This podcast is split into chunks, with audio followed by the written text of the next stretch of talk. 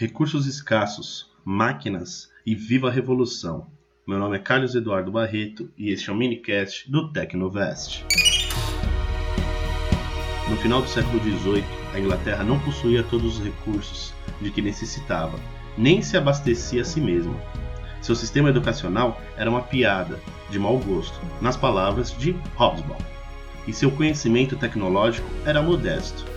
A despeito de suas fraquezas, o país conseguiu reunir as condições necessárias para realizar pioneiramente a Revolução Industrial. Na Inglaterra, diferente do que ocorria em outras nações europeias, particularmente a França, a política já vinha sendo realizada segundo os objetivos de lucro e de desenvolvimento. Ademais, o rei já não gozava de direitos absolutos desde a Revolução Gloriosa, de 1688 a 1689. O país também estava na vanguarda do continente europeu, quando o sistema financeiro, já sólido, em 1700, contribuíram também o clima úmido, propício para a fabricação de tecidos de algodão. O legado da Revolução Comercial, de 1400 a 1700, e o advento da aristocracia, da riqueza. A nobreza deixava de ser hereditária. O primeiro ramo a ser mecanizado foi a manufatura de tecidos de algodão.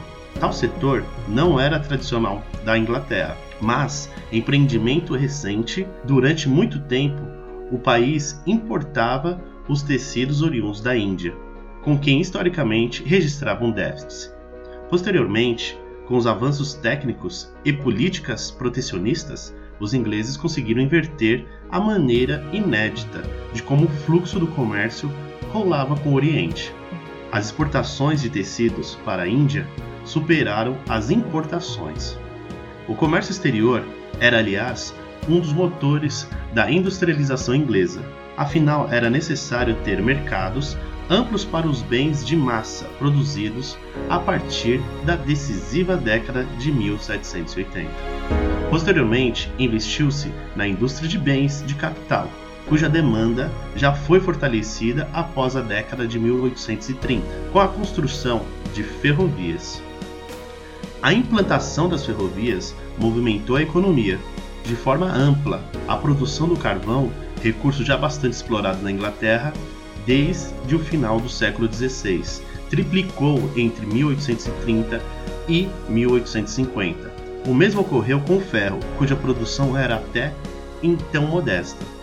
Todos esses avanços, segundo Hobsbawm, só foram possíveis pela existência de dois fatores cruciais: mão de obra e capital.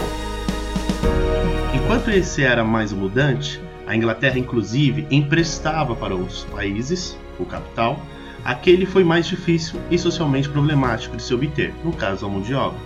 A questão da mão de obra relaciona-se diretamente à agricultura, diferentemente do que ocorria na França, onde o campesinado gozava de relativa estabilidade, o camponês inglês entrou-se depauperado após os atos de 1760 e 1830.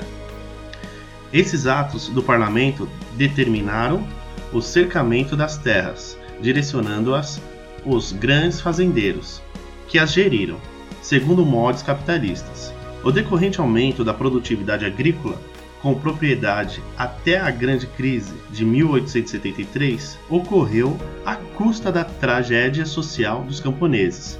Sem alternativas, muitos migraram para as cidades, onde serviram como mão de obra barata das indústrias. Você gostou desse minicast? Baixe mais no tecnovest.com.br barra podcasts. Envie-nos uma mensagem nos nossos portais ou nas nossas redes sociais, arroba Tecnovest. Meu nome é Carlos Eduardo Barreto, sou gestor de tecnologia da informação e produtor de conteúdo. Toda semana vai me ouvir aqui no minicast do Tecnovest. Até a próxima!